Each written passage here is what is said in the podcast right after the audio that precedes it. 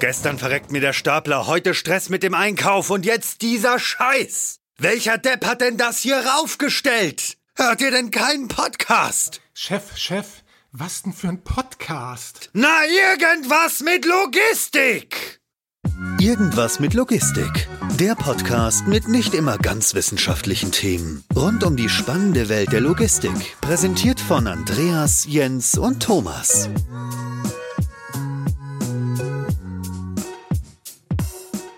Montagmorgen, neue Folge Irgendwas mit Logistik. Ich habe wieder Jens dabei. Moin Jens. Moin Andreas. Und um eine Dreierkonstellation daraus zu machen, mir Felix dabei. Hi Felix. Hallo Andreas, hallo Jens, grüß euch. Felix, ich habe vorab auch trotz deines Namens, der mir endlich schon erklärt hat, was du machst, und ich wusste es ja auch vorher, ähm, bei LinkedIn geguckt, was du so machst. Und da steht, du machst seit 13 Jahren das Gleiche. Das ist interessant, weil meistens sucht man immer nach den dynamischen, wechselhaften Lebensläufen. Ähm, vielleicht kannst du einmal so ein bisschen erklären, wer du bist und was du seit 13 Jahren da eigentlich so machst, wo du bist. Ja, gerne. Felix Fiege, ich komme äh, gebürtig aus Greven beziehungsweise Münster in Nordrhein-Westfalen, bin dort auch zur Schule gegangen, habe dann allerdings vor meiner Zeit hier bei uns im Familienunternehmen äh, auch noch ein, zwei andere Dinge gemacht und war direkt nach meinem Studium bei Unilever, also in der Konsumgüterbranche, da meinen Berufseinstieg gemacht und bin dann nach ein paar Jahren dann zu Haniel gewechselt, Duisburg und dann vor 13 Jahren eben bei uns im Familienunternehmen eingestiegen. Da tat sich damals eine, eine schöne Gelegenheit äh, auf oder eine Vakanz oder ein Bedarf. Mhm. Und äh, die Gelegenheit habe ich dann genutzt, ähm, zu Hause einzusteigen.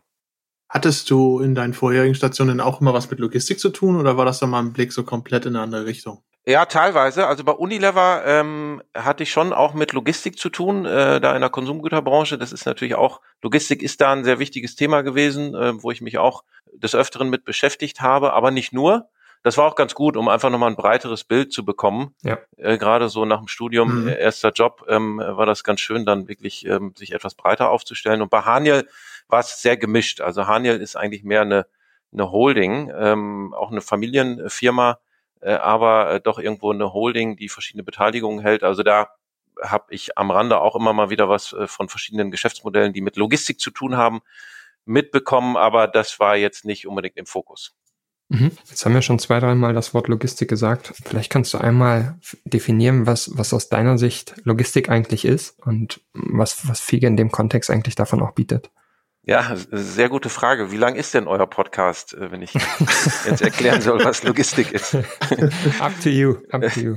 Nein, also äh, Logistik kann natürlich ein ganz, ganz breites Feld sein. Ja, also wir verstehen uns da immer ganz gerne als um es auf einen ganz kurzen Satz mal runter zu, äh, zu dampfen, als ähm, Architekt der Supply Chain, wenn man so will. Ne? Also wir mhm.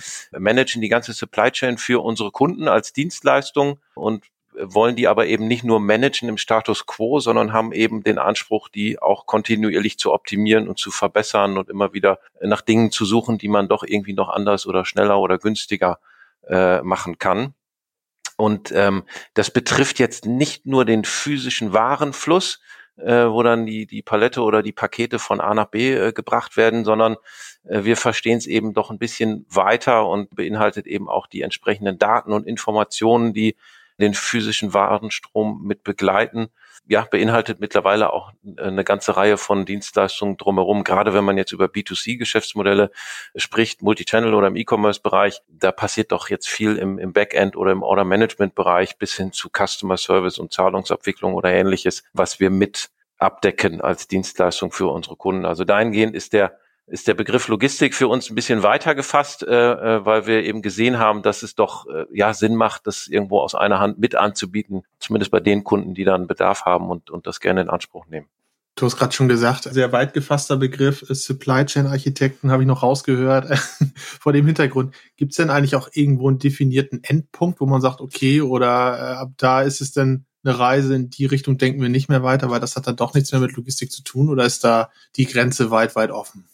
Also die Grenze ist schon flexibel, ähm, hat sich auch in der Vergangenheit immer mal wieder verschoben oder verändert. Stand heute würde ich aber sagen, dass wir, äh, wenn wir jetzt bei diesem Thema E-Commerce ähm, bleiben, äh, dass wir bislang im, im Frontend uns raushalten. Ja, also dass, äh, wenn es wirklich um Shops geht, um Shopsysteme geht, um Marketing, Online-Marketing geht, das mhm. sind Themen, aus denen wir uns bislang raushalten und wir uns da eher aufs Backend und auf das Fulfillment konzentrieren und analog natürlich auch in, in B2B-Geschäftsmodellen.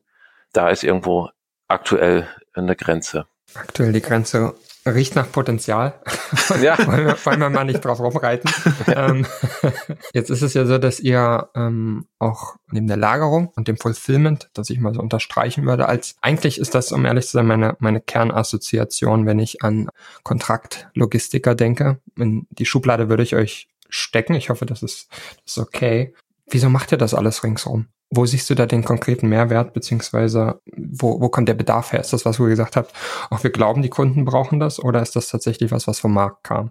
Ja, in ganz vielen Fällen waren das wirklich Anfragen von Kunden, die wir bekommen haben, die wir dann ja ernst genommen haben oder wo wir uns dann auch mhm. mit diesen Themen beschäftigt haben und dann eine entsprechende Dienstleistung auf die Beine gestellt haben. Also wenn ich jetzt an die äh, an diese kaufmännischen Dienstleistungen im E-Commerce-Bereich zurückdenke, das ist jetzt äh, wirklich schon ein paar Jahre her. Da war es tatsächlich so, dass dann ja äh, B2B-Kunden oder Markenhersteller, die bislang eben noch nicht online verkauft haben, ja mit dem Thema gestartet sind und dann aber in den Anfangsjahren dann äh, einfach die Herausforderung hatten, okay, wie schaffe ich es denn jetzt irgendwie, die einzelne Kauftransaktion im B2C-Bereich in meinem ERP darzustellen? Äh, und da kann natürlich dann entsprechende OMS oder Management-Lösung mit einer Zahlungsabwicklung dahinter schon ganz hilfreich sein, die dann wirklich von vornherein auf B2C-Geschäftsmodelle und eben eine Vielzahl von Transaktionen gemünzt ist. Ähm, ja, das ist, das ist ein Beispiel, der dann damals dazu mhm. geführt hat, dass wir dann sowas aufgebaut haben für den ersten Kunden, der dann da diesen Bedarf hatte. Ne? Und daraus ist, hat sich dann so ein Geschäftsmodell etabliert, was jetzt mittlerweile auch sehr, sehr gut nachgefragt wird. Und ähm, ähnlich ist es jetzt im Bereich Marktplätze, wo wir dann auch wiederum ja, Kunden hatten, die auf mehr und mehr Marktplätzen verkaufen. Äh, und das bringt dann natürlich auch eine ganze Komplexität mit sich, gerade im Backend äh, mit den Schnittstellen, mit der Anbindung äh, an die verschiedenen Marktplätze, ja, wo wir einfach das Potenzial gesehen haben, da eine Dienstleistung auszumachen und dann natürlich auch unseren Kunden zu helfen, Einfach weil wir das natürlich auch für, für viele Kunden machen und mhm. ähm, dadurch dann natürlich Skaleneffekte haben und ja, das wiederum dann unseren Kunden auch zurückgeben können. Ist es denn so, dass, wenn ich mir mal so ein altes Sprichwort vor Augen äh, führe, wie beispielsweise Schuster bleibt bei deinen Leisten, ist es denn eigentlich immer sinnvoll, ähm, jede Kundenanforderung oder alles, was man am Markt sieht, zu versuchen, selber darzustellen, selber zu entwickeln? Oder muss man da auch dann ein hohes Augenmerk haben, okay, wo finde ich vielleicht einen richtigen strategischen Partner oder vielleicht eine richtige Beteiligung und so weiter und so fort. Wie kann man denn da äh, die Balance finden, sich nicht zu weit von seinem Kern eigentlich äh, zu entfernen? Ja, das ist, das ist eine sehr gute und berechtigte Frage. Und genau die müssen wir uns dann in solchen Situationen auch wirklich immer stellen, haben das in der Vergangenheit auch getan. Und äh, du hast völlig recht, manchmal sind es Dinge, wo wir sagen, okay, das können wir selber entwickeln. Ja, wir haben eigentlich alle Zutaten und, und, und wissen es heute schon oder können uns das Know-how aneignen, dann irgendwo einen Service selber aufzubauen, weiterzuentwickeln. Oder aber ähm, das ist ein bisschen über unseren Tellerrand hinaus. Lass uns mal einen Partner suchen oder ein Startup suchen, mit dem wir das gemeinsam tun können oder wo wir uns auch vielleicht beteiligen können, um dann so einen Aspekt mit abdecken zu können. Aber es gibt dann auch Themen, wo wir sagen, nee, das ist jetzt irgendwie zu weit weg oder wir haben einfach nicht die beste Voraussetzung, um ähm, da jetzt so eine Dienstleistung dann zu entwickeln und dann auch wettbewerbsfähig zu sein, nachhaltig. Ne? Darum geht's ja am Ende. Äh, also das passiert auch. Also das muss man sich dann immer wieder fragen. Wichtig ist, glaube ich, dass man mutig ist, dass man also wirklich auch bereit ist, dann Dinge zu entwickeln und das auszuprobieren und dann auf der anderen Seite aber auch, äh, und das ist eher der mutigere Part, dann zu sagen, jetzt hat irgendwo mal was nicht funktioniert oder es entwickelt sich einfach nicht so, wie wir das haben wollten. Ja, und dann da auch seine Schlüsse rauszuziehen und dann auch irgendwo mal wieder was einzustellen. Aber ja. grund grundsätzlich glaube ich, dass irgendwo das dazugehört, dass wir als, gerade als Dienstleister im Logistikbereich dass wir uns äh, weiterentwickeln müssen. Ja, also der Markt entwickelt sich, die Kunden entwickeln sich äh, jetzt heute mehr denn je und entsprechend müssen wir unsere Dienstleistung auch weiterentwickeln. Also einfach nur, ich sag mal, auf äh, dem Vollpaletten Wareneingang, Warenausgangsgeschäft äh, sich auszuruhen, das ist keine Option nach vorne. Ne? Also man muss sich schon mhm. weiterentwickeln und möglichst nicht nur Schritt halten, sondern dann vielleicht auch irgendwo so eine Entwicklung mit voranzutreiben sogar. Ja, ich würde euch unterstellen, ihr habt euch schon ganz gut weiterentwickelt. Allein wenn ich auf eurer Webseite die ganzen Services anschaue und ich weiß, da ist noch nicht mal alles dabei. Ihr macht noch so viele Dinge ringsrum, sei es jetzt auch Startups selber gründen in großer Schrittzahl, Venture, Teiligung, alles Mögliche ihr seid ja sehr, sehr umtriebig und habt in der Vergangenheit irgendwie viele Sachen ausprobiert, habt jetzt aber auch kürzlich gesagt, okay, diese, diese Speditionsaktivitäten, die ihr da hattet, die habt ihr verkauft, gesagt, wir wollen uns so ein bisschen mehr aufs Kern Geschäft beziehen. Inwiefern ist das, ist das Kerngeschäft weiter entfernt von, von Speditionsdienstleistungen, von denen ihr euch getrennt habt, als beispielsweise Marktplätze? Ich würde jetzt vom externen Blick darauf sagen, ich würde die, die Transportdienstleistungen näher dran sehen an der Kontraktlogistik als alles andere. Ja, also wir, wir schauen natürlich immer ganz gerne auch aus, aus Sicht unserer Kunden. Und äh, wenn man sich in die Schuhe mhm. unserer Kunden mal reinstellt und guckt, okay, was ist eine relevante, wichtige Dienstleistung, äh, was ist wettbewerbsfähig, nachhaltig äh, gesehen, dann ist es so, dass wir, wenn du jetzt das Thema ähm, Luft- und Seefrachtspedition ansprichst, das ist der Part, wo wir das, das operative Geschäft Luft- und Seefracht verkauft haben jetzt gerade, mhm.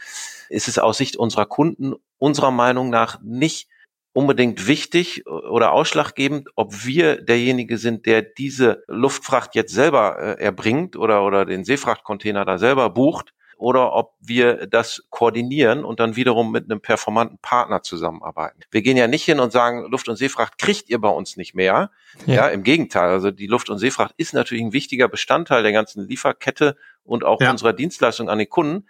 Aber wir sagen, wir müssen jetzt nicht mehr unbedingt selber die Spedition sein, die die äh, Plätze auf dem Schiff bucht und so weiter, sondern das können wir genauso gut und wahrscheinlich langfristig sogar besser mit einem entsprechend größeren Partner. Und insofern ist es ein Schritt, wo wir sagen, das hilft unseren Kunden auch, weil wir dann sozusagen nicht auf unsere eigene Operations unbedingt zwingend festgelegt sind, sondern mhm. dann auch flexibel reagieren können und haben dadurch keinen Nachteil. Und unsere Innensicht vielleicht beim Thema Luft- und Seefracht ist so, dass wir eine Konsolidierung sehen auf der Anbieterseite, auf der Carrier-Seite. Im Seefrachtbereich ist es schon relativ weit fortgeschritten. In der Luftfracht kann man davon ausgehen, dass das in den nächsten Jahren äh, noch weiter sich konsolidieren wird. Und dann brauchst du einfach auf der Speditionsseite als Freight Forwarder brauchst du einfach auch eine kritische Größe, ähm, um da ähm, ja, um da gute Konditionen ähm, nachhaltig erzielen zu können. Und das wäre schon ein weiter Weg gewesen, wenn wir unser Geschäft derart stark hätten ausbauen wollen, um dann in so eine Größenordnung reinzukommen. Und das hat uns dann damals eben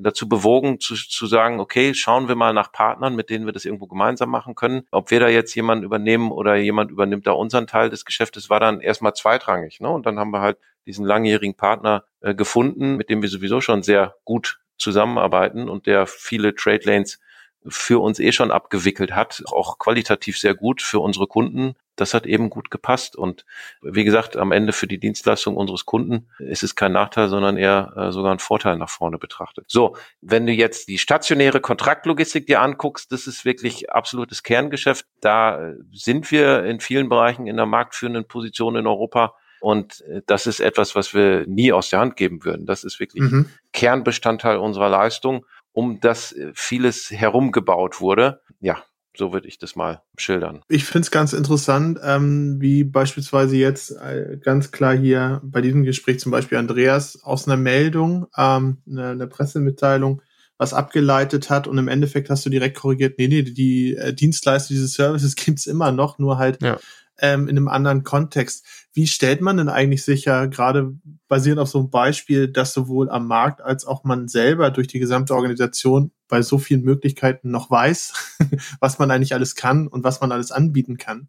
Ja, das ist in der Tat eine gute Frage. Also das ist etwas, was wir, wo wir uns auch aktiv immer wieder äh, drum bemühen müssen, ne, um da ja für Transparenz zu schaffen. Also intern, glaube ich, kriegen wir das äh, ganz gut hin, weil wir ja einfach eine transparente Organisation sind, würde ich mal behaupten, weil wir da gute Kommunikationskanäle haben und, und auch irgendwo interessierte Leute im Team, äh, die dann immer die Augen offen halten. Das kriegen wir ganz gut transportiert und zu unseren Bestandskunden auch, äh, weil wir da auch in der Regel immer eine ganz gute Verbindung haben, eine Kommunikation haben und dann äh, da auch immer mal wieder neue Dinge vorstellen. So, aber nach außen äh, gebe ich dir recht, das ist etwas, wo ja, wo man äh, schon darauf achten muss, wo es sicherlich auch noch Potenzial gibt, noch besser zu werden in der Außendarstellung, ne? was wir dann teilweise auch für neue Services irgendwo am Start haben.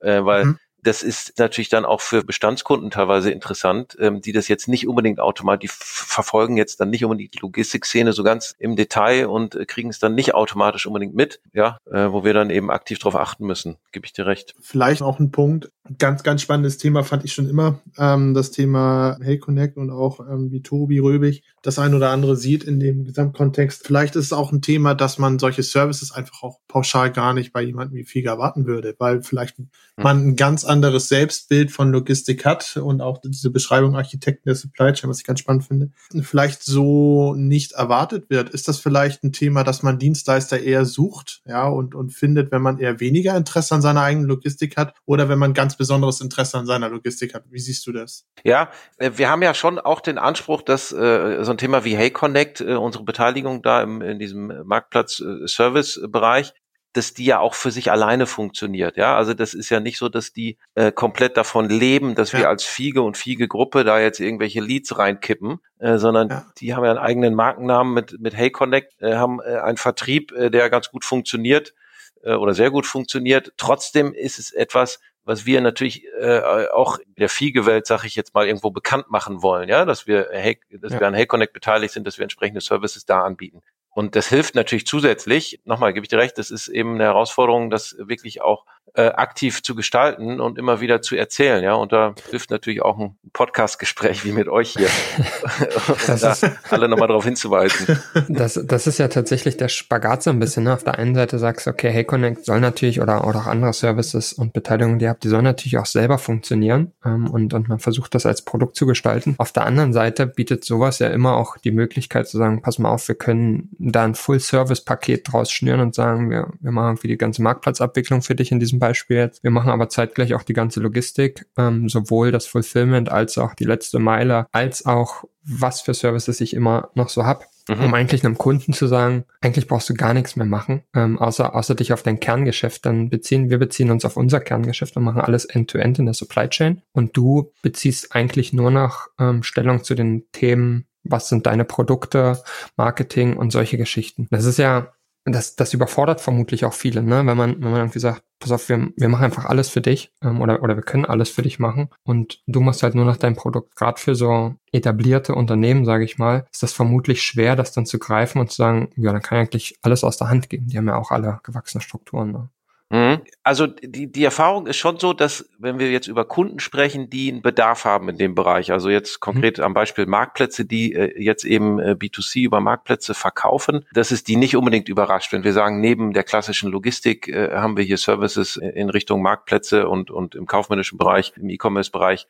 Das ist jetzt nicht total überraschend. Viele von denen wissen, weil die beschäftigen sich ja schon auch mit dem Thema und recherchieren dann selber ein wenig und da kommt das dann gut an. Da kommen wir ja auch her, dass wir dann irgendwo den Bedarf wahrgenommen haben am Markt und bei unseren Kunden und ähm, deshalb uns dann so aufgestellt haben. Also für jetzt, ich sag mal, einen, der mit dem Thema gar nichts zu tun hat, mag es vielleicht überraschend sein, aber für jemanden, der sowieso in dem Bereich irgendwo einen Bedarf hat, ähm, damit zu tun hat, in dem Fall jetzt mit Marktplätzen, äh, ist es nicht ganz äh, überraschend und teilweise auch nichts Neues wenn man jetzt mal die Bandbreite weiterschlägt, abseits von Marktplätzen, beispielsweise ähm, Last Mile oder auch Fulfillment im kleinen Rahmen oder E-Com-Service und so weiter und so fort, ist man dann eigentlich zum jetzigen Zeitpunkt, wie siehst du das, mehr oder weniger serviceseitig saturiert oder gibt es da vielleicht auch noch den einen oder anderen Bereich, wo man sagt, ach, da wären wir vielleicht sogar noch ein, lieber noch einen Ticken stärker oder hätten vielleicht noch den einen oder anderen zusätzlichen Service, den wir noch anbieten könnten aus eigener Hand, wenn das eine perfekte Welt wäre?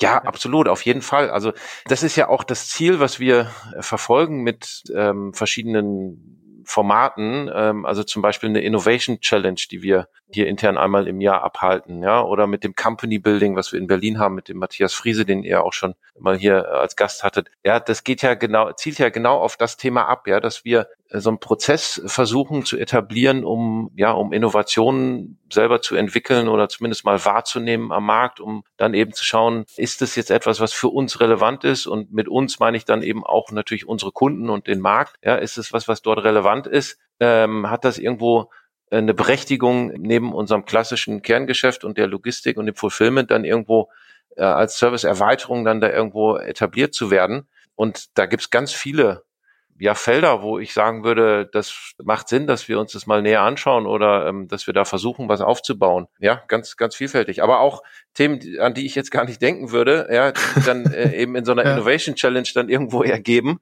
äh, auf die man jetzt auf den ersten Blick gar nicht unbedingt kommt, ne? Aber ja. die dann äh, wenn man dann testweise mal mit Kunden spricht und das so ein bisschen den Markt sondiert, äh, wo man dann schon merkt, okay, äh, spannend, da gibt es scheinbar eine Nachfrage oder irgendwie ein Problem. Ähm, das lohnt sich, dass man da jetzt mal tiefer einsteigt und dann ähm, was versucht aufzubauen. Du hast gerade gerade Company Building und die Matthias Friese angesprochen, aber auch Innovationschallenge und so weiter und so fort. Warum ist eigentlich für sowas, beziehungsweise für solche Kanäle in Familienunternehmen aus Greven, aus dem Logistikdienstleisterbereich der richtige äh, Katalysator oder der, die richtige Umgebung, um genau da Innovation voranzutreiben? In Berlin meinst du jetzt, warum, warum das in Berlin sitzt? Nee, aber nee, ich meine eigentlich äh, generell, warum baut man sich oder warum gönnt man sich einen Company Builder? Und warum ist, warum ist eigentlich ein Familienunternehmen aus Gräben im, aus dem Logistikbereich die richtige Umgebung, um Startups zu gründen, strategische Partnerschaften einzugehen und Companies zu bilden. Ja, also ich glaube, äh, in dem Fall ist es egal, ob wir jetzt in Greven sitzen oder in Buxtehude oder in Berlin oder wo auch immer. Ja. Wir, wir, sind Logistikdienstleister mit einem entsprechenden äh, ja, Netzwerk und einer Infrastruktur und Know-how und das wollen wir nutzen, um uns weiterzuentwickeln, ja, oder auch um in Partnerschaft mit anderen das irgendwo mit einzubringen, erfolgreich und, und sinnvoll. Darum geht's ja. Und nochmal, ich glaube, es ist einfach wichtig, dass man sich weiterentwickelt als Organisation, als Unternehmen, als Dienstleister. Da ist es, glaube ich, als Format ähm, sinnvoll, ein, so eine Company, so ein kleines Company-Building-Team zu haben, was dann sowohl eigene Ideen dann irgendwo äh, ja auf den Boden bringt und und oder an den Start bringt ähm, und gleichzeitig aber auch eben als Andockstelle äh, sich zur Verfügung stellt für Gründer im Logistikbereich, die die jetzt aber dann eben einen Vorteil sehen darin, sich zusammenzutun mit einem größeren Player, der halt eben ja eine Infrastruktur hat und, und gewisse Assets hat. Da geht es nicht nur um Geld, natürlich auch, äh, um, um Finanzierungsmöglichkeiten, aber es geht auch eben darum, dass wir dann äh, so, so jungen Ideen und Gründern dann natürlich auch irgendwo helfen können, ihre Idee ja, schneller oder erfolgreicher oder mit, mit einer größeren Sicherheit irgendwo an den Start zu bringen, indem wir dann unsere Assets mit, mit einbringen in mhm. so ein Thema. Und ähm, darum geht's ähm, letzten Endes, ja. Wo siehst du denn aus deiner ganz persönlichen Meinung, du hattest zwar gerade gesagt, es gibt irgendwie ganz viele Dinge, wo du noch nicht weißt, ähm, dass es die gibt und dass die spannend ja. sein können für euch, aber wo siehst du denn aktuell bei den Sachen, die du siehst, wo heute und, und in jüngerer Zukunft ähm, das große Potenzial liegt, dass ihr seht, ist das weiterhin im E-Commerce, dass man da noch mehr ringsrum macht oder sind das vielleicht ganz andere Felder? E-Commerce ist bestimmt, äh, wobei ich würde eher sagen Marktplätze. Ich glaube, dass äh, mhm. in Richtung Marktplätze äh, sich noch mehr äh, Möglichkeiten äh, auftun und wir in Europa da vielleicht auch noch ein, ein Stück ähm, hinterherhinken hinter Asien oder den USA, was jetzt auch mit Blick auf die Logistik im weiteren Sinne dann eben nochmal Chancen und, und Bedarfe mit sich bringt. Deshalb äh, sind wir da ganz interessiert in dem Bereich, aber auch ganz andere Felder. Also Automatisierung ist, glaube ich, ein ganz wichtiges Thema, wo ja, sich noch eine Menge Chancen ergeben werden durch neue Technologien, ja, durch neue Automatisierungstechniken und wo wir, glaube ich, auch irgendwann an einen Punkt kommen, wo wir das einfach brauchen. Wenn man sich jetzt natürlich nochmal beschleunigt durch Corona, aber wenn man sich auch grundsätzlich mal den Shift anguckt von B2B Retail hin zu B2C Retail, ist das ja auch immer in Verbindung mit einem deutlich gestiegenen logistischen Aufwand im Hintergrund. Äh, ja. Einfach dadurch, dass ich äh, eben nicht mehr in, in Bulk äh, die Ware äh, zum Point of Sale bringe, sondern wirklich alles bis aufs Einzelteil runter äh, kommissionieren muss sozusagen, plus natürlich die Retouren auch noch. So, und das ist einfach eine Vervielfältigung des heute noch manuellen Aufwands, wo wir heute schon teilweise an Punkte kommen, wo, wo wir dann aufgrund des Arbeitsmarktes, je nachdem, wo der Standort dann ist oder wo die Ware ist, wo wir dann irgendwo ja an Grenzen stoßen, ne? einfach was die Verfügbarkeit von von Mitarbeitern angeht. Und so, wir sind ja noch nicht am Ende, was diesen B2C-Wachstumskurs angeht. Und ja. wenn man, ja, und, und ich glaube, dass wir dann schon einfach diese Automatisierung brauchen, um wirklich dann physisch im Lager äh, sozusagen Mitarbeiter zu entlasten oder, oder möglichst große Teile der Prozesskette dann irgendwie automatisiert abzudecken, damit das am Ende noch handelbar bleibt. Ist das aus deiner Sicht eigentlich was, was eher so in so eine Teilautomatisierung geht? Wenn man gesagt, okay, man kennt die Probleme der Dienstleister, sprich irgendwie relativ kurze Verträge, ähm, beziehungsweise freuen sich die anderen Unternehmer, wenn sie kurze Verträge machen können und, und damit sich scheinbar Flexibilität kaufen. Und das ist ja so ein bisschen das Gegenstück zu dem Thema, man investiert in, in Automatisierung, oder? Weil meistens macht man es ja aus Dienstleister-Sicht so ein bisschen ja, kundengetrieben, sage ich mal. Das ist ein Kunde, mit dem entwickelt man das gemeinsam, mit dem setzt man das gemeinsam um, versus dem, dem Aspekt der, der kurzen Verträge. Wie geht man damit um? Ja, guter Punkt. Das ist, ist natürlich ähm, auf den ersten Blick eine Herausforderung, aber äh, in der Regel ist es so, wenn wir einen Kunden haben, wo eine Automatisierung äh, sinnvoll oder auch notwendig ist, dass man dann schon im Dialog mit dem Kunden sich dann auf eine entsprechende Vertragslaufzeit oder, oder mhm. Verträge einigen kann, die es möglich machen, dass wir dann investieren in so eine Automatisierung. Ja, also das in der Regel funktioniert das dann schon, weil es bringt ja dann auch was, wovon der Kunde am Ende auch profitiert. Und zweitens sehen wir aber auch einen Trend, was sehr, sehr schön ist, dass es immer mehr flexible Automatisierungslösungen gibt, die es entweder ermöglichen, dass wir mehrere Mandanten oder also Kunden über eine mhm. Automatisierungsanlage äh, laufen lassen können. Dadurch wird natürlich dann, ich sag mal aus unserer Sicht, die Abhängigkeit von einem einzelnen Kunden geringer und dadurch muss man jetzt auch nicht immer so lange Verträge haben. Oder aber es gibt eine flexible Automatisierung, Stichwort auch Robotik, die man dann ähm, im Fall der Fälle auch äh, bei anderen Kunden oder in anderen Geschäften wieder neu einsetzen kann, ohne dass man jetzt, ich sag mal, wie so eine klassische, wie so ein AKL dann irgendwie alles abbauen und umbauen muss, ja, sondern das sozusagen den Roboter woanders hinstellen kann, ne? Und da da laufen lassen kann. Insofern muss das kein Grund sein, äh, dass man jetzt die Automatisierung irgendwo scheut oder nicht darstellen kann, äh, weil es irgendwie zu kurz Verträge gibt. Ich hatte letztens eine Diskussion auf dieser neuen tollen Plattform Clubhouse und da ähm, hatte einer einen Raum geworfen. Das fand ich auf der einen Seite richtig, auf der anderen Seite ähm, vielleicht noch ja ein bisschen, bisschen kritisch zu betrachten. Aber ähm, Diskussionsgrundlage war dort, dass man aus Sicht eines Dienstleisters vielleicht überlegen sollte, mehr Produkte an den Markt zu bringen, also inklusive auch tatsächlich dann Automatisierung, ähm, ein, ein sozusagen Produkt in äh, Logistikdienstleistung und weg von diesem kundengetriebenen, was Andreas auch gerade skizziert hatte, äh, Projekttätigkeit, ähm, wo für jeden Kunden, für jede Anforderung etwas dann exakt abgestimmt wird, um halt nämlich diesen Schritt zu gehen, eine Multimandantenfähigkeit, eine Drittverwendbarkeit zu erreichen, die für alle dann profitabel ist. Ist das etwas, was du auch so als Trend siehst, dass Kunden viel lieber ähm, kürzere ja, sag ich mal, Projektlaufzeiten haben wollen und lieber sagen wollen, okay, ihr seid doch die Profis, gebt mir mal daraus ein Gesamtprodukt oder ist doch die Wahrnehmung so, dass es auch weiterhin äh, präferiert wird, wirklich intensive Gespräche zu führen und alles äh, kundenspezifisch bereitzustellen?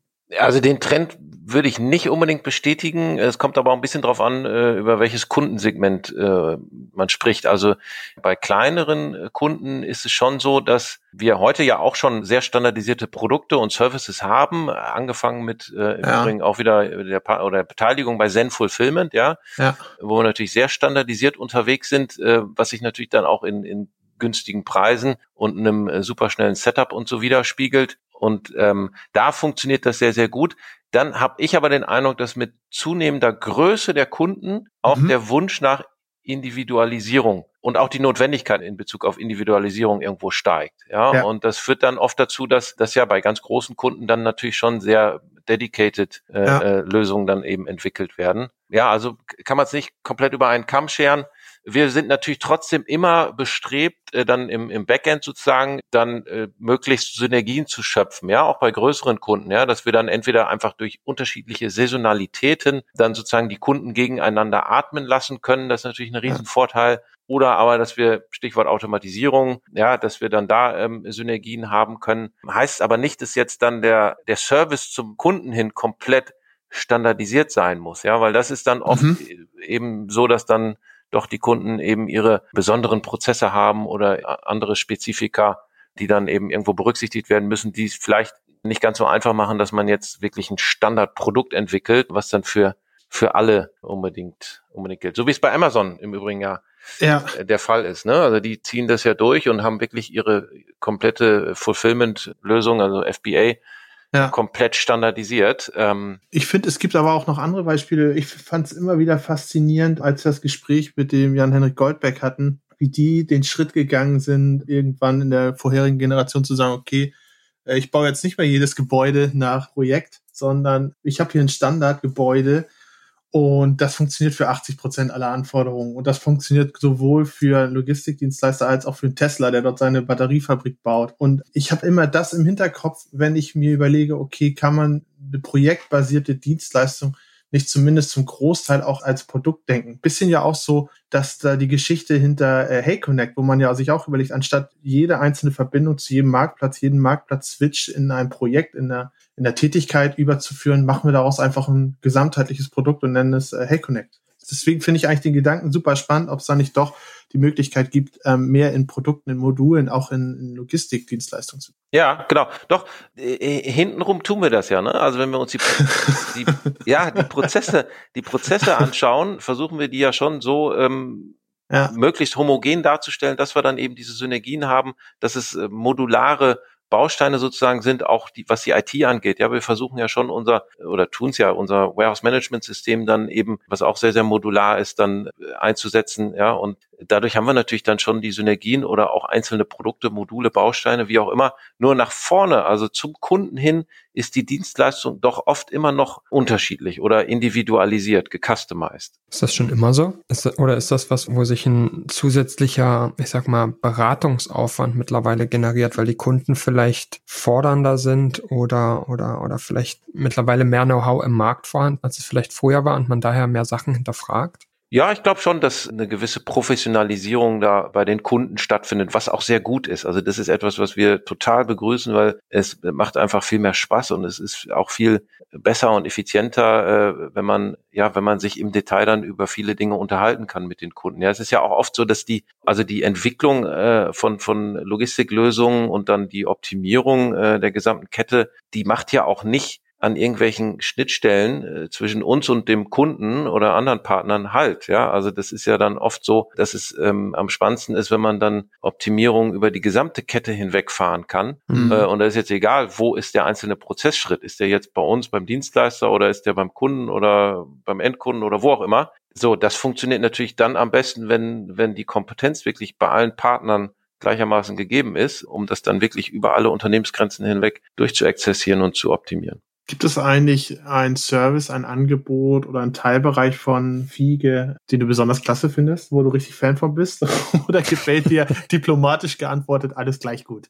Ach, sehr gute, sehr gute Frage. Ich sag mal so, ja. wo ich äh, Spaß dran habe und auch mich gerne immer selber nochmal wieder involviere, ist unsere Business Unit Healthcare.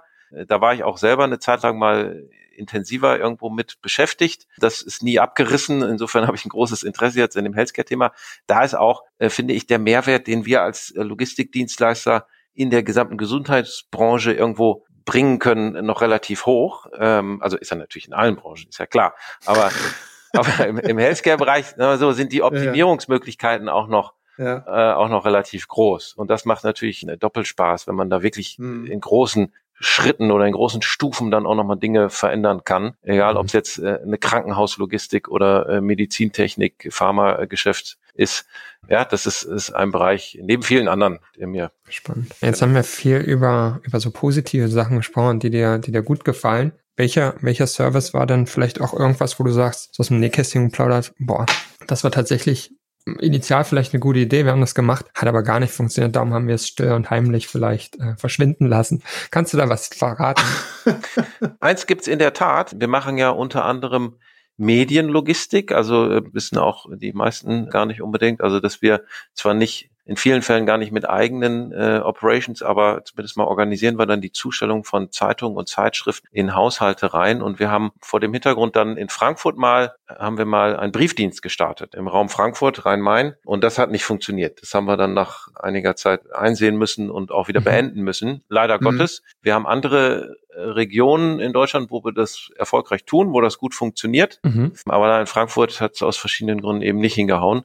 Und das haben wir wieder beenden müssen. Ja, das gehört dann auch dazu, dass man das erkennt und dann auch wieder Konsequenzen draus zieht. Aber trotzdem, also, also ja, gebe ich dir recht, trotzdem spricht die gedankliche Pause, die du gebraucht hast, um, um ein passendes Beispiel zu finden, ja eigentlich auch für euch, weil es ja dann offenbar nichts gibt, wo man sagt, oh ja, das war eine richtig blöde Idee, das haben wir ja. richtig versaut, hätten wir das mal nicht gemacht. Weißt du, ja. weißt du, was mir dazu aber noch einfällt, Andreas, ja. als wir mit Martin mal über, über Flexfilm gesprochen hatten, war ja auch so, dass das ja eine Idee war, die eine Zeit lang geruht hat und irgendwann hatte sie dann ihre Zeit, um sie nochmal auszuprobieren. Ne? Ich glaube, das ist auch ein wichtiger Faktor, das dass du Sachen Zeitpunkt, einfach ne? nicht, ja, und dass du Sachen auch nicht nicht einfach endgültig abschreibst, so würde ich das mal formulieren, sondern mhm. ähm, Lösung auch mal die Zeit zugestehst, zeitlang in der Schublade äh, zu bleiben, bis der richtige Zeitpunkt da ist.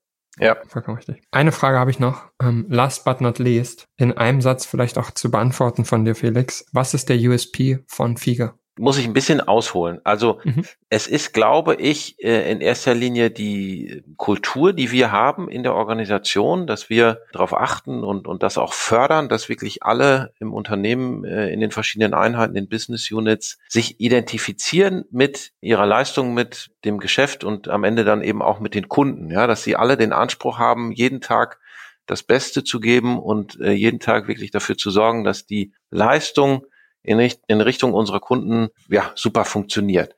Ja, also dieses gewisse Prinzip Unternehmer im Unternehmen. Ja, wir wollen, dass ja. jeder sich als Unternehmer fühlt, egal wo in der Organisation er oder sie ist. Ja, und das heißt aber eben auch, dass ich dafür sorgen muss, dass das, dass die Leistung in Richtung des Kunden gut funktioniert und, und auch optimiert wird. So. Ich glaube, in dieser komplexen, breiten Dienstleistung, in der wir tätig sind, ist das ganz, ganz entscheidend, ja, dass uns das gelingt, weiterhin diese Kultur hochzuhalten und zu fördern, weil nur das führt am Ende dazu, dass der Kunde zufrieden ist und dass unsere Leistung dann auch wettbewerbsfähig und, und ja. wirklich 1A Qualität hat. Das ist finde ich, der größte USP, den wir haben, der mir als erstes einfällt. Finde ich cool. Vielleicht auch nicht unbedingt die Antwort, die ich erwartet habe, um ganz ehrlich zu sein. Ähm, umso, umso besser finde ich's.